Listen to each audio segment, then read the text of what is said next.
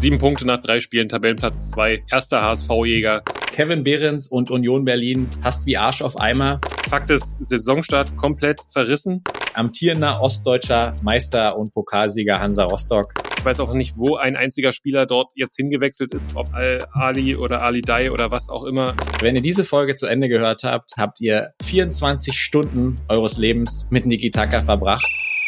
Wir sind jetzt die Nummer eins in der Welt. Jetzt kommen die Spieler aus Ostdeutschland noch dazu. Ich glaube, dass die deutsche Mannschaft über Jahre hinaus nicht zu besiegen sein wird.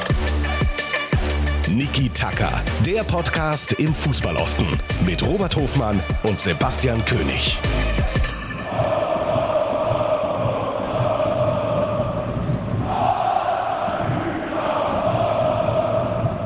Robi, es ist Folge 28. Es ist wieder Niki Tucker Time und es ist eine besondere Folge. Wir sind endlich, ihr könnt es im Hintergrund schon hören, mal wieder gemeinsam im Stadion gewesen. Es war erfolgreich, es war boah, stimmungsvoll, wäre massig untertrieben. Erstmal schön, dass du bei mir bist. Ja, großartig. Es war mir eine innere Wonne, ein inneres Blumenpflücken, dass wir mal wieder es geschafft haben, gemeinsam ins Stadion zu gehen. Unter der Woche 27.000 oder knapp 27.000 Zuschauer. Es war wieder mal brutal laut. Auf dem Platz war es ein, ein wildes Spiel, ein Wochentagsspiel, wie es so üblich ist, äh, mit sehr viel hin und her. Vielleicht nicht auf so einem wahnsinnig hohen Niveau, aber mit einem Mann, über den wir hier schon ganz oft gesprochen haben, mit Niklas Hauptmann in einer Gala-Form, der einfach den Unterschied für mich ausgemacht hat. Was waren deine Beobachtungen als Fußballtrainer von der Tribüne aus, unabhängig von den geilen Fans. Genau richtig, Robi. Ich habe natürlich von oben, gerade da, wo wir gesessen haben, auch immer so ein bisschen die, die Trainerbrille, achte auf dieses Thema, aber ich muss dir ehrlich sagen, wir waren ja schon auf der, in der Nähe äh, vom K-Block und das macht ja erstmal was mit dir, ja. Also diese, diese Wucht, die, die von dort kommt, die Lautstärke ist herausragend und äh, ja, dementsprechend würde ich sagen, lass uns gleich reinstarten mit unserem Top-Thema der aktuellen Folge und das wäre die englische Woche der dritten Liga. Top, top, no mehr. Top, top.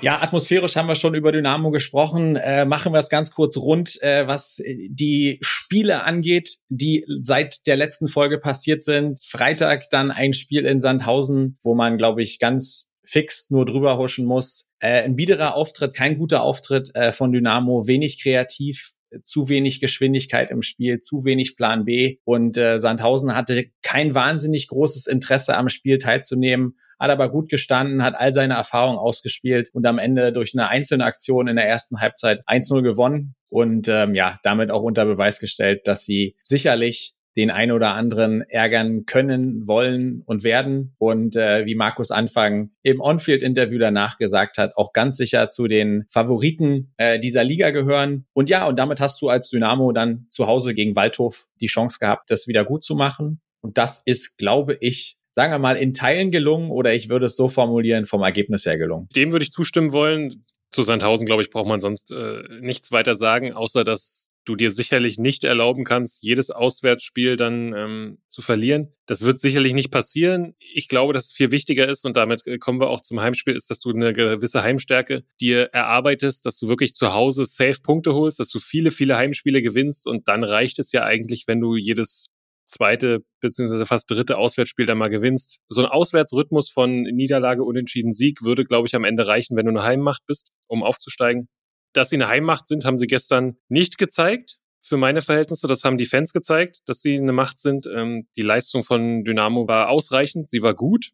Ähm, nichtsdestotrotz kann Mannheim oder muss Mannheim vielleicht in der ersten Halbzeit in Führung gehen. Dresden schießt zwei wunderbar herausgespielte Tore, waren mit Ball und in der Offensive die deutlich bessere Mannschaft. Aber du hast auch gesehen, es ist noch nicht alles Gold, was glänzt. Gerade in der englischen Woche wäre gut gewesen, vorzeitig den Sack zuzumachen mit dem 3 zu 0, um dann auch wirklich ein paar Kräfte zu schonen für das Auswärtsspiel in Dortmund am Wochenende. Ist sie nicht gelungen. Am Ende musstest du nochmal zittern, aber wirklich den Punktverlust habe ich persönlich, so ging es mir nicht gesehen. Wobei du natürlich auch gesagt hast, dass äh, Mannheim so blind ist, dass sie heute auf jeden Fall kein Tor schießen werden. Das war mein Zitat in der 60. Minute, da stimmt. ja, wenn wir ganz kurz noch äh, bei Dynamo bleiben. Es gab seit unserer letzten Folge ja zwei Transferaktivitäten noch bei der SGD. Zum einen Probespieler Tom Kasper Berger, zuletzt bei Werder Bremen 2 aktiv, vielseitiger Mittelfeldspieler und vermutlich in erster Linie vorgesehen als Backup für Paul Will. Zum einen und zum zweiten gab es dann ähm, Lars Böning, eine Verpflichtung auf der Innenverteidigerposition.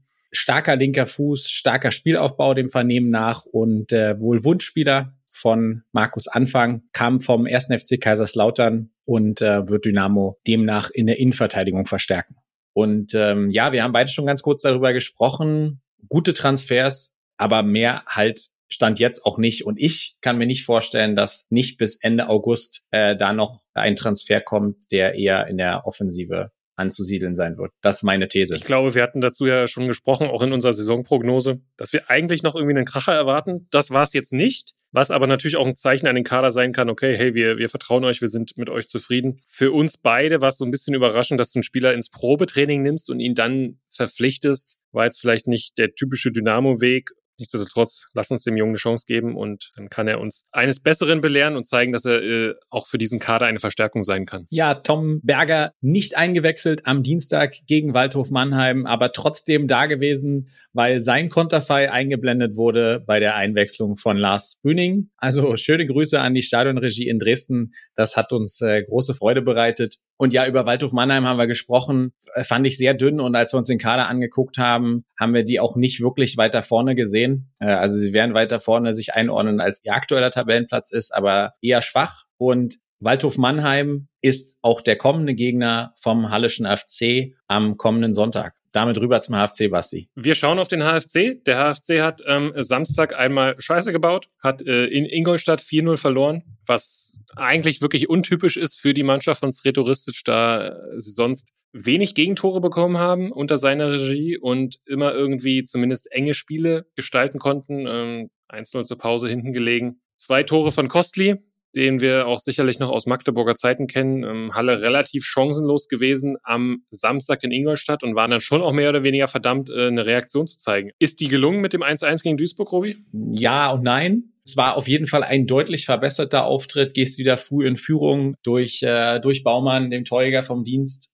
Und unglücklicherweise kriegst du dann später in der zweiten Halbzeit den Ausgleich von einem Mann, den wir im Fußballosten sehr, sehr gut kennen und natürlich auch äh, beim HFC kein Unbekannter, Sebastian May, nach einem Standard, der zum 1 zu 1 einköpft. Ich glaube, dass der Sieg möglich gewesen wäre und sicherlich auch nicht unverdient gewesen wäre. Aber es ist auch so, dass Duisburg sich vor der Saison ganz gut und mit etwas Erfahrung verstärkt hat. Insofern glaube ich, kannst du grundsätzlich damit leben äh, mit einem Punkt. Aber logischerweise ähm, gibt man oder hätte man, glaube ich, den Wunsch geäußert beim HFC, die Schmach von Ingolstadt mit drei Zählern zu kompensieren. Darfst aber auch nicht vergessen, wir sind noch früh in der Saison und äh, der HFC hat gleich zu Saisonbeginn sorry, excuse my French, mal schön in die Scheiße gefasst, was das Thema Verletzungssorgen angeht. Das ist richtig und auch deswegen hat der HFC nochmal reagiert. Wir haben über Niklas Kreuzer in der letzten Woche bereits gesprochen. Damit fällt natürlich der Rechtsverteidiger, der Stammrechtsverteidiger, der Elfmeter-Experte aus.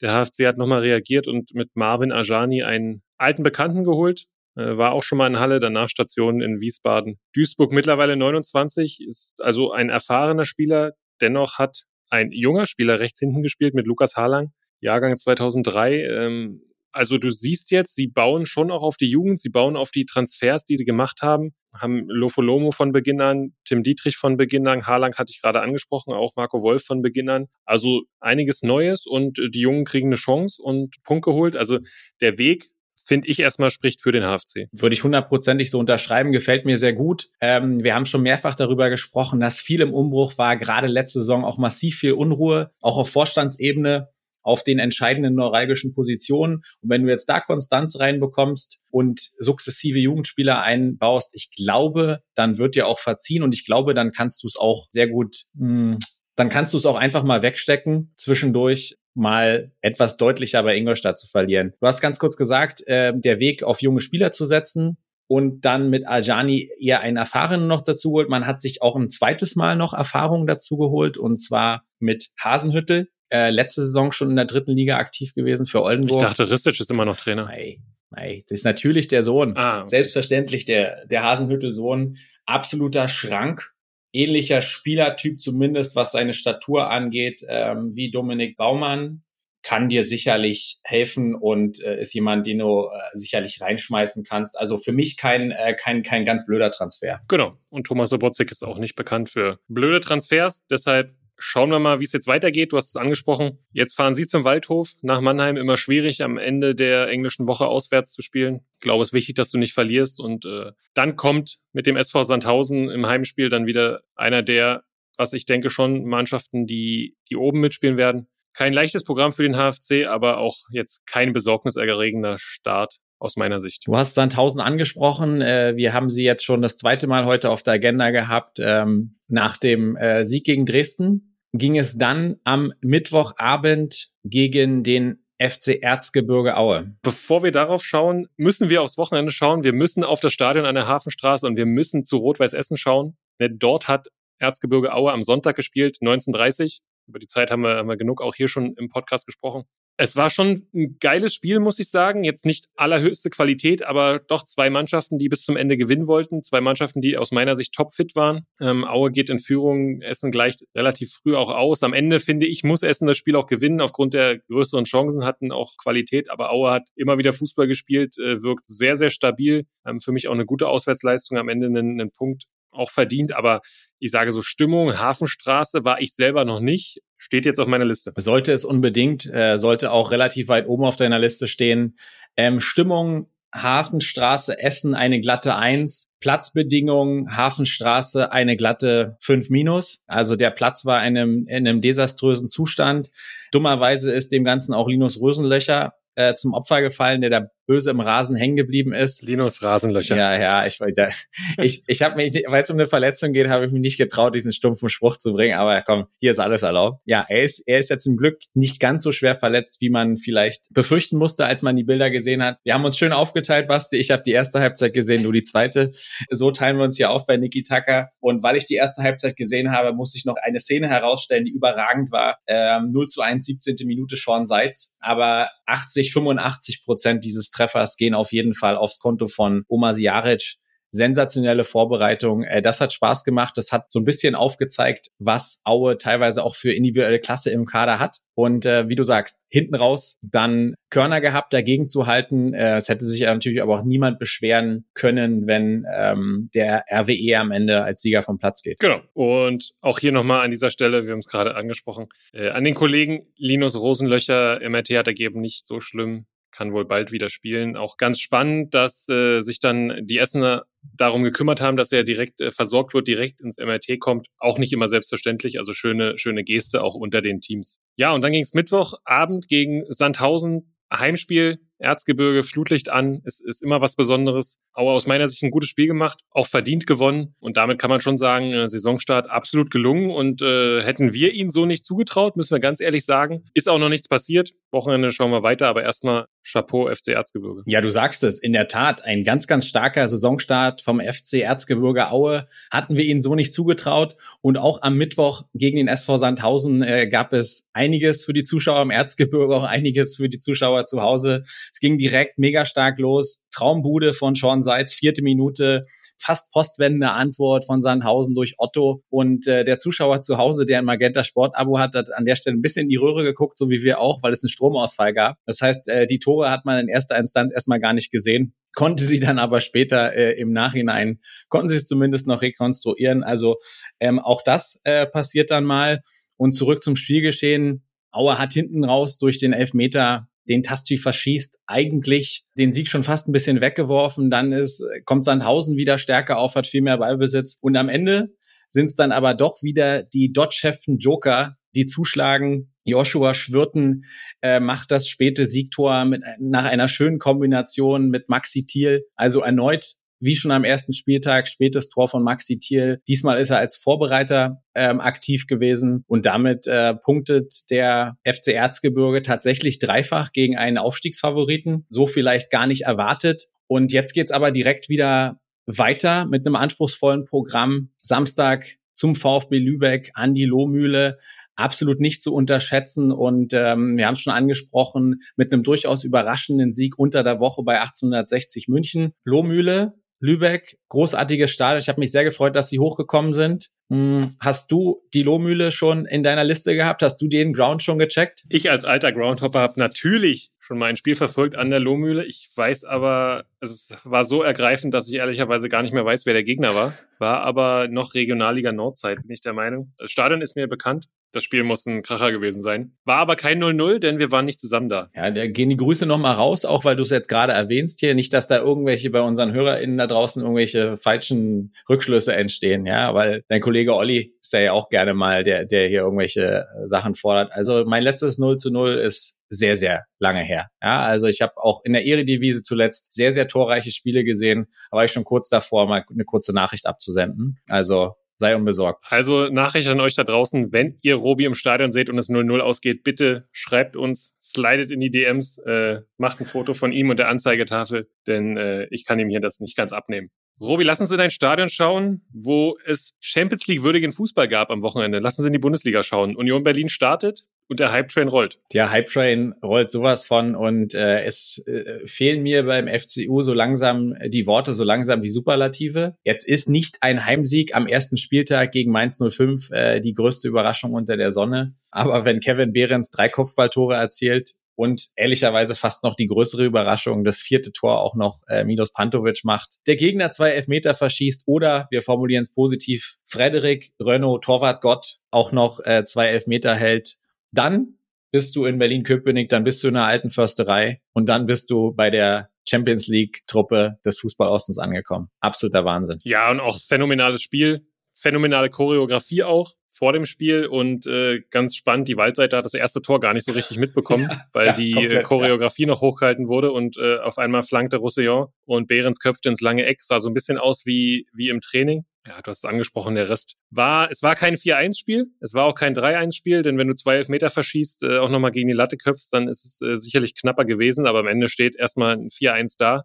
Und mit Kevin Behrens sicherlich der Mann des nicht nur Spiels, sondern der Mann des Spieltages wer sich mal diese Station noch anguckt, das ist ja nicht so dieser typische Weg, ne? Kevin Behrens in der Bundesliga, das hätte jetzt vor, ich habe auch irgendwo gelesen, Kevin Behrens für Deutschland, das hätte ja vor ein paar Jahren keiner, keiner verdenken können. Ne? Der war in der Jugend dann in Bremen, hat bei Werder gespielt, aber danach so Kracherstationen wie Wilhelmshaven, Alemannia Aachen, Hannover 2, Rot-Weiß Essen, Saarbrücken, Sandhausen. Also das hört sich ja eher an wie zwischen dritte und vierte Liga pendeln, ja. Also da sieht man aber, dass es auch noch andere andere spannende Sachen gab. Und es gab dann das Bild auch sogar von ihm noch, dass er mit Fahrrad nach Hause fährt. Auch sehr charmant. Gibt es natürlich auch viele andere Profis, aber überrascht mich weder in Köpenick noch bei Kevin Behrens, dass der da ähm, mit dem Fahrrad durch die Gegend juckelt. Hört sich nicht nur nach durch dritte und vierte Liga tingeln an, sondern war tatsächlich auch so. Äh, 2018 der SV Sandhausen, seine erste Zweitligastation, absoluter Wahnsinn. Und für mich immer noch, wenn man sich die Vita von Kevin Behrens anguckt, absolutes Highlight. Sein Herrendebüt bei Werder Bremen 3. Und mehr muss man äh, zu Kevin Behrens nicht wissen, um einfach zu sagen, der, also Kevin Behrens und Union Berlin passt wie Arsch auf Eimer und äh, beschreibt so herrlich verrückt, wie, wie der Verein und wie Spieler in diesem Verein äh, sich entwickeln können, entgegen ihrer Prognosen in vielen anderen Vereinen. Ist einfach verrückt. Ja, Robi, der Blick nach vorne verrät uns das Spiel am Böllenfalltor. Union trifft auf den SV Darmstadt 98 am Samstag um 15.30 Uhr. Darmstadt hat sich unter Wert verkauft, ähm, haben, fand ich, ein gutes Spiel gemacht in Frankfurt. Und wir haben es in unserer Prognose letzte Woche, hört gerne nochmal rein, ähm, ja, angedeutet. Ich glaube nicht, dass Union beide Spiele äh, zum, zum Saisonstart gewinnt. Es war jetzt eine eindrucksvolle Vorstellung, aber in Darmstadt ist wieder ein anderes Spiel. Du bist äh, haushoher Favorit.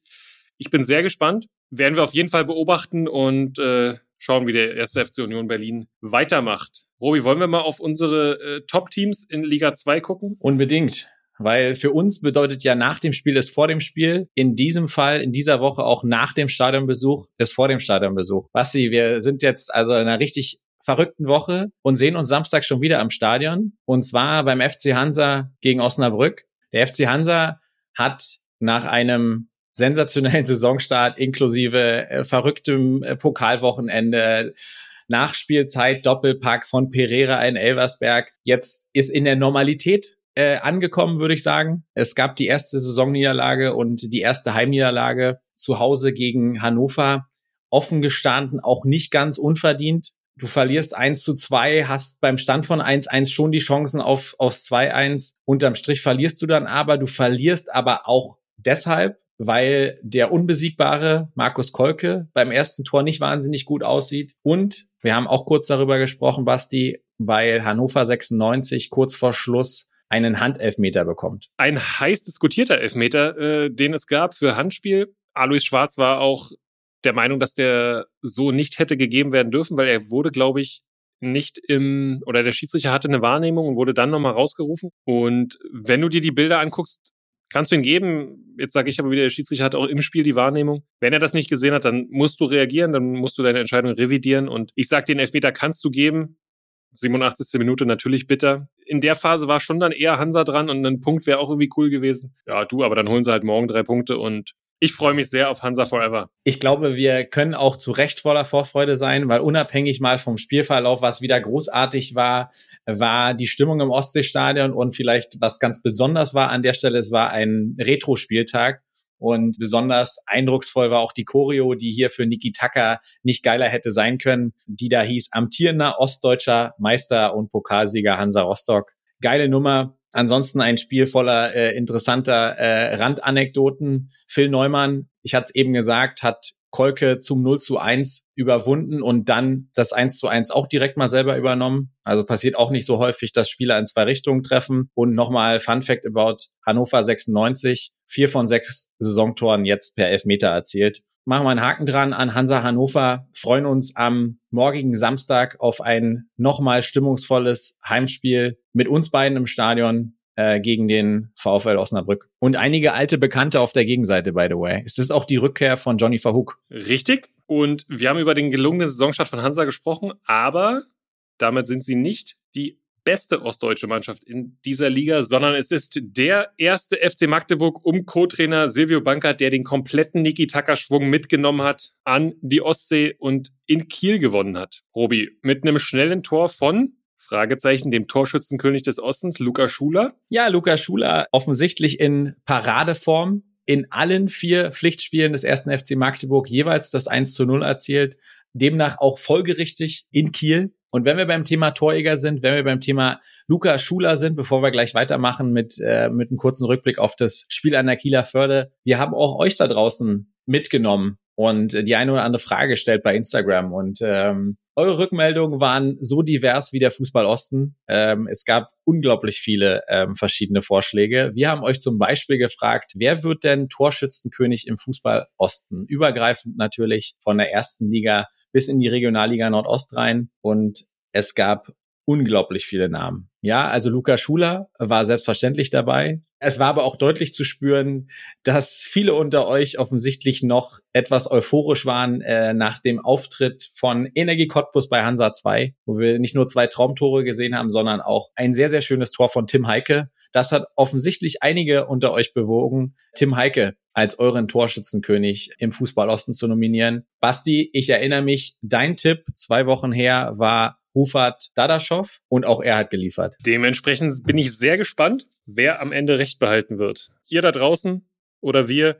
Ich glaube, wir sind uns einig, dass Robi nicht recht behalten wird, aber das jetzt auch nichts Neues denn ihr da draußen seid dann sicherlich die Experten und wir werden euch auch weiterhin fragen und haben uns sehr gefreut, dass es so viel Feedback gab. Robi, ich glaube, du hast dich auch sehr gefreut, dass Amo Arslan mal zum Einsatz kam, richtig? Ich habe mich in der Tat gefreut, äh, dass Amo Arslan zum Einsatz gekommen ist und ich habe mich auch gefreut, dass Amo Arslan am vergangenen Sonntag dann den Deckel drauf gemacht hat. Und damit sind wir zurück in der äh, Begegnung Holstein-Kiel, Magdeburg. Es war quasi von der Torfolge her eine Kopie des Spiels in Regensburg.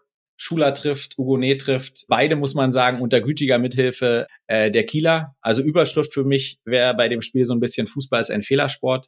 2-0 hilft äh, Däne, der Kieler Keeper, äh, sehr, sehr gut mit. Dann macht Steven Skripski, ein Mann, den wir hier auch schon im Podcast hatten. Grüße gehen raus. Ein wunderschönes Tor zum 1-2. Und ja, hinten raus geht dann der Deckel drauf durch zwei Joker-Tore. Zum einen Castaños mit der ersten Ballberührung, ich glaube mit der ersten Ballberührung diese Saison sogar, macht das dritte Tor und dann das 3 zu 2 am Ende. Und ja, Amo Aslan darf zum Schluss bei seinem Ex-Verein Holstein Kiel den Deckel drauf machen. Und ja, ich würde mir wünschen, dass ihm das Selbstvertrauen gibt. Und wir werden den FCM natürlich weiterhin im Blick behalten. Und äh, Sonntag haben sie die Aufgabe, in, also ich würde sagen, mit die schwerste Aufgabe in der zweiten Liga. Am Sonntag geht's ans Millantor zum ersten FC St. Pauli. Ja, beide noch ungeschlagen. Äh, wird ein sicherlich stimmungsvolles Spiel und ich glaube, der erste FC Magdeburg wird besser spielen müssen als in Kiel, um auch am Millantor was mitzunehmen. Fakt ist, Sie können auch dort völlig ohne Druck aufspielen. Sieben Punkte nach drei Spielen, Tabellenplatz zwei. Erster HSV-Jäger ist auf jeden Fall ein sehr, sehr guter Start und freut uns. Des einen freut, des anderen leid, wie so häufig im Fußball.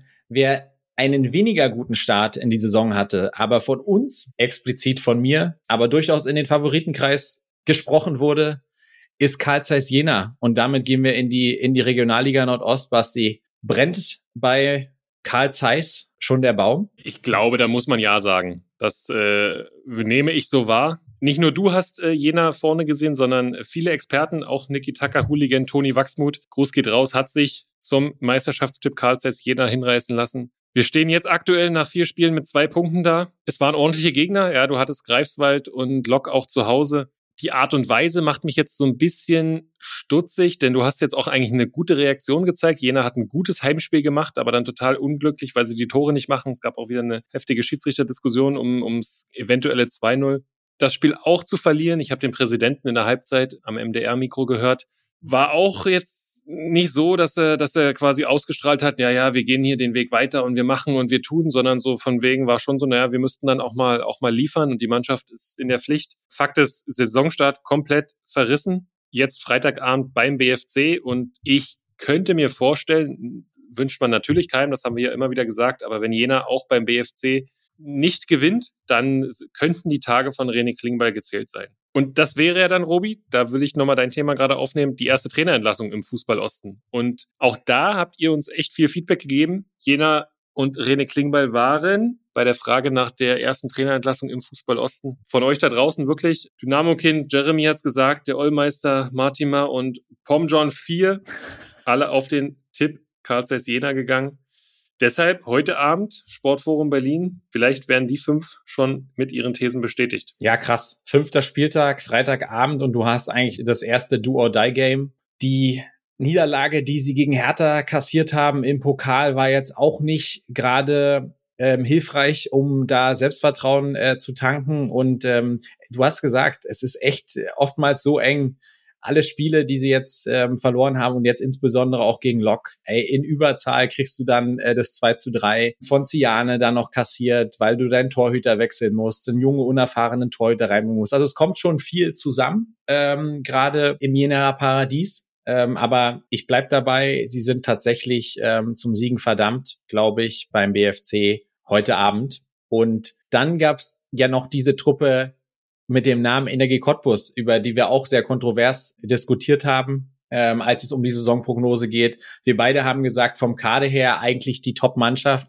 und haben trotzdem am Ende des Tages dann gesagt, hm, wir glauben aber trotzdem nicht, dass Energie der große Wurf gelingt. Und dann gab's kurzer Rückblick in die englische Woche. Ich habe es eben schon gesagt, ein sensationelles Spiel bei Hansa Rostock 2. Fantastische Kulisse. Man muss sich das überlegen. Eine zweite Mannschaft im Ostseestadion, knapp 8000 Zuschauer. Hansa 2 geht 2-0 in Führung und Cottbus dreht's dann 3 2. Zwei tolle Tore von Heike, eins besonders herauszustellen. Kann das so ein Gamechanger sein, Basti, für NEG Cottbus, um so richtig in die Saison einzustarten? Kann es definitiv. Ich glaube, so ein Spiel in dieser Drucksituation mit dem 0 zu 7 gegen Paderborn im Rücken, dann noch gedreht zu haben, egal wie, ja, sie hatten auch Glück, dass sie nicht direkt nach dem 2-1 von Heike das 3-1 kriegen. Und hatten auch Glück, dass am Ende hat Randy Day noch eine Riesenchance, die fünf Zentimeter neben dem Pfosten auftippt. Ähm, sonst geht's 3-3 aus. Das zu gewinnen und dann jetzt gegen Chemnitz auch am Wochenende nachgelegt zu haben, auch da Quäntchen Glück gehabt, denn Dejan Bosic hat zwischen der 75. und 85. drei Riesenchancen ähm, auf 1-1 zu stellen. Aber so eine Phase musst du durchleben als Mannschaft. Ähm, da gehst du gestärkt raus. Und ich denke, dass wir jetzt auch dann morgen den dritten Sieg in Folge für Energie sehen. Wenn wir bei der Regionalliga Nordost sind, würde ich gerne noch zwei Dinge mit dir besprechen. Zum einen, Basti, du warst letzten Freitag, du hast es hier angekündigt im Stadion. Wir haben uns ein bisschen lustig gemacht über die Auswahl deines Spieles, aber du wurdest sowas von belohnt. VSG Altklinike 2, Hertha BSC, zweite Mannschaft 6. Was zur Hölle war da los am Freitagabend im Jahn-Sportpark? Ja, also ich habe ja von wahrscheinlich 178 Zuschauern gesprochen. Es waren derer 538. Oh, wow. Und ich war einer von ihnen, die bei schönstem Fußballwetter, Sonnenuntergang im Jahn-Sportpark, schwer zu empfehlen. Und äh, man kann kurz sagen, der Scherhand war los. Absoluter Unterschiedsspieler in meinen Augen. der ein tolles Spiel gemacht hat. Alklinike war ein bisschen gemütlich unterwegs, ja, Ende englische Woche, und die Hertha-Bubis hatten Bock, waren nach vorne hin unglaublich effektiv. Bei den Toren zwei und drei springt der Ball dann auch im richtigen Moment mal so, dass sie ihn verwerten können. Und Alklinika hatte einen gebrauchten Tag. Am Ende ganz spannender Wechsel, haben sie Sean Kauter nach vorne gestellt, der ähm, dann mit Tor und Vorlage sich noch verantwortlich zeigt, dass das Ergebnis, sage ich mal, im Rahmen gehalten wurde, aber von den Hertha-Bubis einen äh, Top-Auftritt und nicht verwunderlich, dann dass sie jetzt auch beim BRK am Mittwoch gewonnen haben und äh, auf Platz 1 stehen. Ja, und wer bis Mittwoch auf Platz 1 stand, war dein Favorit und so ziemlich der einzige unter den Favoriten, die sich noch nicht so richtig eine Blöße äh, gegeben haben. Äh, Rot-Weiß Erfurt mit einem starken, mit einem souveränen Saisonstart. Jetzt natürlich echt schon wieder mit einem Bammer. Hairula letzte Saison schon sehr, sehr lange ausgefallen. Jetzt erneut. Ich erinnere mich an die letzte Saison, da war es dann auch wirklich, er kann schon echt einen Unterschied machen. Glaubst du, dass sich das schon am Sonntag beim Heimspiel gegen FSV Zwickau bemerkbar machen wird? Ja, Herola ist glaube ich, ein Riesenfaktor, weil er natürlich schon auch in Erfurt viel erlebt hat, in Erfurt sehr, sehr erfolgreich gespielt hat und auch für die Mannschaft einfach in der, in der Breite unglaublich wichtig ist. Tut mir sehr, sehr leid, auch für den Jungen. Wird Rot-Weiß Erfurt definitiv schwächen. Das ist Fakt. Ob es jetzt schon gegen Zwickau erkenntlich wird, kann ich mir nicht unbedingt vorstellen. Auch da wird, wird Erfurt gewinnen. Aber auf Strecke hin ist das natürlich ein Riesenverlust und großes Pech. Robi muss aber sagen, Greifswald sie bestätigen zumindest deine und auch viele Prognosen, die Greifswald dann schon auch oben auf dem Zettel haben. Ne? Absolut. Und ich glaube jetzt am morgigen Samstag 13 Uhr im Bruno Plache ist so ein bisschen wie so eine kleine Feuerprobe, glaube ich. Ich glaube, wenn du da jetzt noch ein gutes Spiel machst, beziehungsweise vielleicht sogar dreifach punkten solltest, dann gibt dir das, glaube ich, nochmal echt einen Push und dann werden sie vermutlich bis auf weiteres ähm, in der vorderen Spitzengruppe mitmischen. Das ist zumindest meine meine These. Und angesichts der Transferaktivitäten für mich auch gar keine so wahnsinnig große Überraschung. Was für mich eine große Überraschung war, ist, und das wollen wir hier auch mal erwähnen, die Tipp-Performance von Sascha Gerlach. Der Mann mit den Jingles hat den Spieltag mal richtig abgeräumt. Ja, also MDR-Tippspiel, Gruppe Niki Tucker. Wenn ihr noch nicht drin seid, dann kommt zu uns, unterstützt uns. Sascha Gerlach mittlerweile unser Team-Captain führend und mit satten 17 Punkten, also absoluter Rekord, äh, hat er sich jetzt mal an die, an die Spitze gesetzt. Kontinuierliche Steigerung. Bin gespannt, ob er das halten kann. Basti, was war sonst noch so außer Sascha Gerlach Tipp Gott? Kein Bier, keine Dusche, aber danach ein Rotkäppchensekt. Einiges war los in der Fußballwelt wir müssen natürlich auch nochmal kurz über ein Thema sprechen, was die Fußballwelt so gerade so ein bisschen umtreibt. Das ist Saudi-Arabien. Möchte ich eigentlich gar nicht vier Worte verlieren. Mich nervt es tierisch. Ich habe gar keinen Bock auf diesen Saudi-Arabien-Hype und da irgendwie die Liga zu verfolgen, ist mir scheißegal. Ich weiß auch nicht, wo ein einziger Spieler dort jetzt hingewechselt ist, ob Ali oder Ali Dai oder was auch immer. Finde ich furchtbar hoffe, das wird gestoppt. Bin da bei Jürgen Klopp und habe da nicht wirklich Hoffnung, weil die Mittel einfach ja grenzenlos sind und Obi Harry Kane hat schon mal geliefert. Das ist so ein bisschen der, der Hype in Deutschland. Tut der Bundesliga sicherlich gut, dass wir einen Topstar aus der, aus der Premier League geholt haben. Dass er jetzt bei Bayern München spielt, äh, erhöht natürlich nicht die Wahrscheinlichkeit, dass wir nach elf Jahren Bayern mal einen anderen Meister bekommen. Ne? Top, Basti. Super, dass du hier hinten raus zur Folge noch zwei Themen rauskramst, dass ich mich nochmal so richtig in Rage reden kann. Also bei dem Saudi-Arabien-Thema wäre ich richtig, also da kriege ich richtig Plack. Ja, natürlich gab es solche Transferoffensiven in Länder, die vielleicht nicht so sehr die Fußballkultur nach ganz vorne tragen,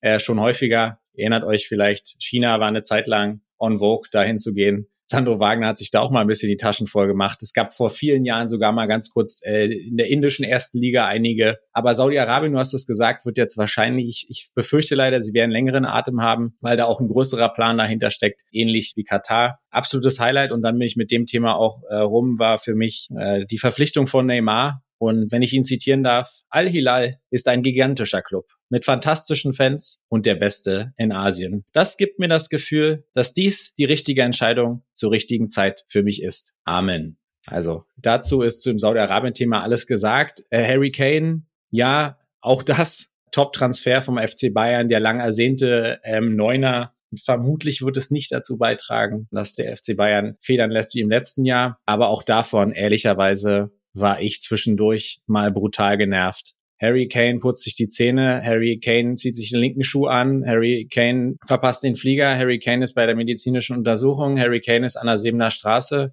Alter Verwalter. Also bei aller Liebe und bei allem Hype, das äh, ging mir schon ganz geflissentlich auf den Sack. Was dir nicht auf den Sack ging, ist die Schiedsrichter-Doku, oder? Ja, Danke, dass du mich äh, aus dem Loch rausholst. Ihr wisst, da draußen. Ich habe schon mehrfach bekräftigt. Ich bin ganz großer Fan von gut gemachten Dokumentationen und eine sehr, sehr gut gemachte Dokumentation, die ich euch ans Herz legen möchte, ist Unparteiisch, eine neue Doku-Serie über Deutschlands Elite-Schiedsrichter. Ich glaube, fünf Teile, fünf Folgen, die einen sehr, sehr guten Einblick gibt in die Komplexität des Schiedsrichterjobs, was es sowohl kognitiv als auch körperlich erfordert, Elite-Schiedsrichter zu sein. Sehr coole Doku, gute Handwerksarbeit. Zieht's euch auf jeden Fall rein. Kann ich euch nur empfehlen. Link findet ihr in den Show Notes. Und was wir noch gefunden haben, ist, dass ein im Osten sehr bekannter Fußballer namens Ronny Gabuszewski hat in Chemnitz gespielt, beim BFC, auch in Greifswald. Auch bei Hansa. Und ich glaube, bei Hansa war vor allem dann auch, ist das passiert, weswegen er jetzt aktuell angeklagt ist äh, mit einigen Leuten, gab Pokerrunden, wo sie ja ihre Mitspieler beschissen haben mit gezinkten Karten, Kameras und Bluetooth-Kopfhörern.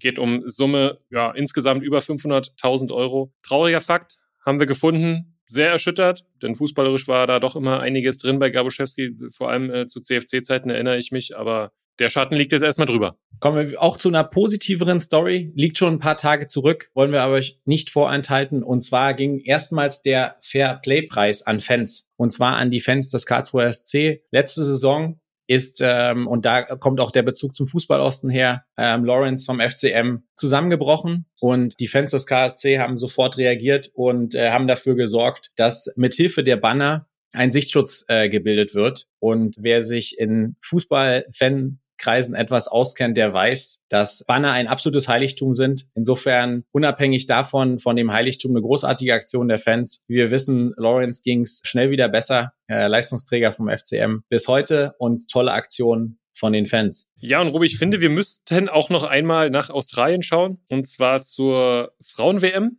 ich glaube, dass der Hype so ein bisschen ähm, natürlich nach der Vorrunde abgeebbt ist, weil die deutschen Damen ja ausgeschieden sind in der Vorrunde, so wie sie das bei der U21 und bei den Herren ähm, gelernt haben. Nichtsdestotrotz irgendwie ein spannendes Turnier, eine Entwicklung auch im Frauenfußball zu sehen, dass auch die kleinen Länder besser mithalten können. Natürlich durch die Australierin, die Matildas, äh, war so ein bisschen auch der Hype dann im Land durch den Halbfinaleinzug gegeben. Finale am Ende Spanien der verdiente Weltmeister in meinen Augen. Hab ein bisschen was gesehen auch vom Finale gegen die Engländerinnen. Und ja, also Spanien äh, vor ein paar Jahren gefühlt erst so richtig dann äh, auf, auf Frauenfußball gesetzt und jetzt schon dann auch die Lorbeeren geerntet. Äh, Barcelona Champions League-Sieger, Spanien äh, Weltmeister. Und dann gab es einen Kuss vom Präsidenten für die eine Spielerin, der auch so ein bisschen viral ging. Sehr irritierende Aktion. Ja. Ja, und nach dieser irritierenden Szene ist äh, Spanien wie du sagst, der verdiente Weltmeister der Frauen und damit verliert der deutsche Fußball auch, ich würde mal sagen, fast den letzten Nimbus, den wir so inne hatten. Und zwar bis zu diesem Finale war Deutschland die einzige Nation weltweit, die sowohl den Weltmeister im Fußball der Herren als auch der Frauen gestellt hat. Ja, also es bleibt dabei, dass der deutsche Fußball aktuell gerade nicht, glaube die jungen Leute da draußen würden sagen, in seiner Prime ist. Ja, Robi, und wer heute aber, fand ich, absolut wieder in der Prime war, das waren unsere ZuhörerInnen da draußen, weil sie haben Niki Tucker eingeschaltet. Und äh, das freut uns sehr. Wir hoffen auch, äh, dass euch diese Folge genauso viel Spaß gemacht hat wie uns. So wie eine englische Woche, dann auch in der dritten Liga. Ich weiß nicht, wie es dir geht, aber die macht mir immer irgendwie Bock, auch wenn es natürlich nicht so leicht ist mit der Aufnahme dann. Aber es sind mehr Spiele, mehr Ostmannschaften, äh, macht mir immer besonders Bock. Und dann habt ihr, liebe Niki Tucker HörerInnen da draußen, ihr Niki Tucker Fangemeinde, ihr Niki Tucker Ultras, für alle die, die uns von der ersten Folge anhören. Wir haben heute gemeinsam eine Schallmauer durchbrochen. Wenn ihr diese Folge zu Ende gehört habt, habt ihr 24 Stunden eures Lebens mit Niki Tucker verbracht und was könnte es Schönes geben? Herzlichen Glückwunsch. Und damit dürft ihr euch jetzt auch wieder anderen Themen widmen, zum Beispiel der schönsten Nebensache der Welt. Startet rein in ein weiteres Fußballwochenende im Fußballosten und damit gehen wir raus. Sportfrei. Sportfrei. Niki Tacker, der Podcast im Fußballosten mit Robert Hofmann und Sebastian König.